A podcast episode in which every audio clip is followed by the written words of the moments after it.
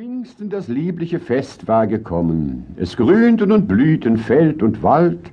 Auf Hügeln und Höhen, in Büschen und Hecken übten ein fröhliches Lied die neu ermunterten Vögel. Jede Wiese sproßte von Blumen in duftenden Gründen. Festlich heiter glänzte der Himmel und farbig die Erde. Nobel der König versammelt den Hof, und seine Vasallen eilen gerufen herbei mit großem Gepränge. Da kommen viele stolze Gesellen von allen Seiten und Enden. Denn der König gedenkt mit allen seinen Baronen Hof zu halten in Feier und Pracht. Er lässt sie berufen, alle miteinander, so gut die Großen als Kleinen. Niemand sollte fehlen. Und dennoch fehlte der eine, Reineke Fuchs, der Schelm, der viel begangenen Frevels halben des Hofs sich enthielt. So scheuet das böse Gewissen Licht und Tag, es scheute der Fuchs die versammelten Herren. Alle hatten zu klagen, er hatte sie alle beleidigt. Und nur Grimbart, den Dachs, den Sohn des Bruders, verschonte er.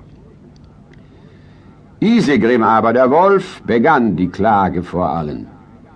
Gnädigster König und Herr, vernehmet meine Beschwerden. Edel seid ihr und groß und ehrenvoll, jedem erzeigt ihr Recht und Gnade. So lasst euch denn auch des Schadens erbarmen, den ich von Reineke Fuchs mit großer Schande gelitten. Zwar ist all der Frevel schon lange zur Sprache gekommen, ja, ein Tag war gesetzt zu schlichten solche Beschwerden. Herr, ich könnte die Drangsal, die mir der Bube bereitet, nicht mit eilenden Worten in vielen Wochen erzählen. Würde die Leinewand von Gent, so viel auch ihrer gemacht wird, alle zu Pergament, sie fasste die Streiche nicht alle, und ich schweige davon. Doch ich räche sie, es werde was wolle. Reinekens Neffe, der Dachs, nahm jetzt die Rede, und mutig sprach er zu Reinekens Bestem, so falsch auch dieser bekannt war. Alt und wahr, Herr Isegrim, sagt er, beweist sich das Sprichwort, Feindesmund frommt selten. So hat auch wahrlich mein Oheim eurer Worte sich nicht zu getrösten, doch ist es ein leichtes. Wäre er hier am Hofe so gut als ihr und erfreut er sich des Königes Gnade, so möchte es euch sicher gereuen, dass ihr so hämisch gesprochen und alte Geschichten erneuert. Denn seitdem des Königes Friede verkündigt worden, hält sich niemand wie er. Er hat sein Leben verändert, speiset nur einmal des Tags, lebt wie ein Klausner, kasteit sich, trägt ein herenes Kleid auf bloßem Leibe und hat schon lange von Wildbrett und zahmem Fleische sich gänzlich enthalten, wie mir noch gestern einer erzählte, der bei ihm gewesen. Als nun Grimbart geendigt, erschien zu großem Erstaunen Henning der Hahn mit seinem Geschlecht. Auf trauriger Bahre, ohne Hals und Kopf, ward eine Henne getragen.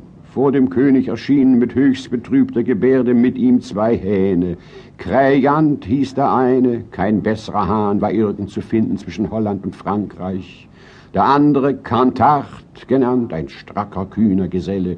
Beide trugen ein brennendes Licht, sie waren die Brüder der ermordeten Frau. Sie riefen über den Mörder ach und weh, es trugen die Bahre zwei jüngere Hähne, und man konnte von fern die Jammerklage vernehmen. Henning sprach, wir klagen den unersetzlichen Schaden, meine Kinder und ich. Hier seht ihr Reinekens Werke. Als der Winter vorbei und Laub und Blumen und Blüten uns zur Fröhlichkeit riefen, erfreut ich mich meines Geschlechtes, das so munter mit mir die schönen Tage verlebte. Zehn junge Söhne mit vierzehn Töchtern, sie waren voller Lust zu leben. Mein Weib, die treffliche Henne, hatte sie alle zusammen in einem Sommer erzogen. Alle waren so stark und wohlzufrieden. Sie fanden ihre tägliche Nahrung an wohlgesicherter Stätte. Reichen Mönchen gehörte der Hof, uns schirmte die Mauer und sechs große Hunde. Die wackeren Genossen des Hauses liebten meine Kinder und wachten über ihr Leben. Reineken aber den Dieb verdross es, dass wir in Frieden glückliche Tage verlebten und seine Ränke vermieden. Immer schlich er bei Nacht um die Mauer und lauschte beim Tore.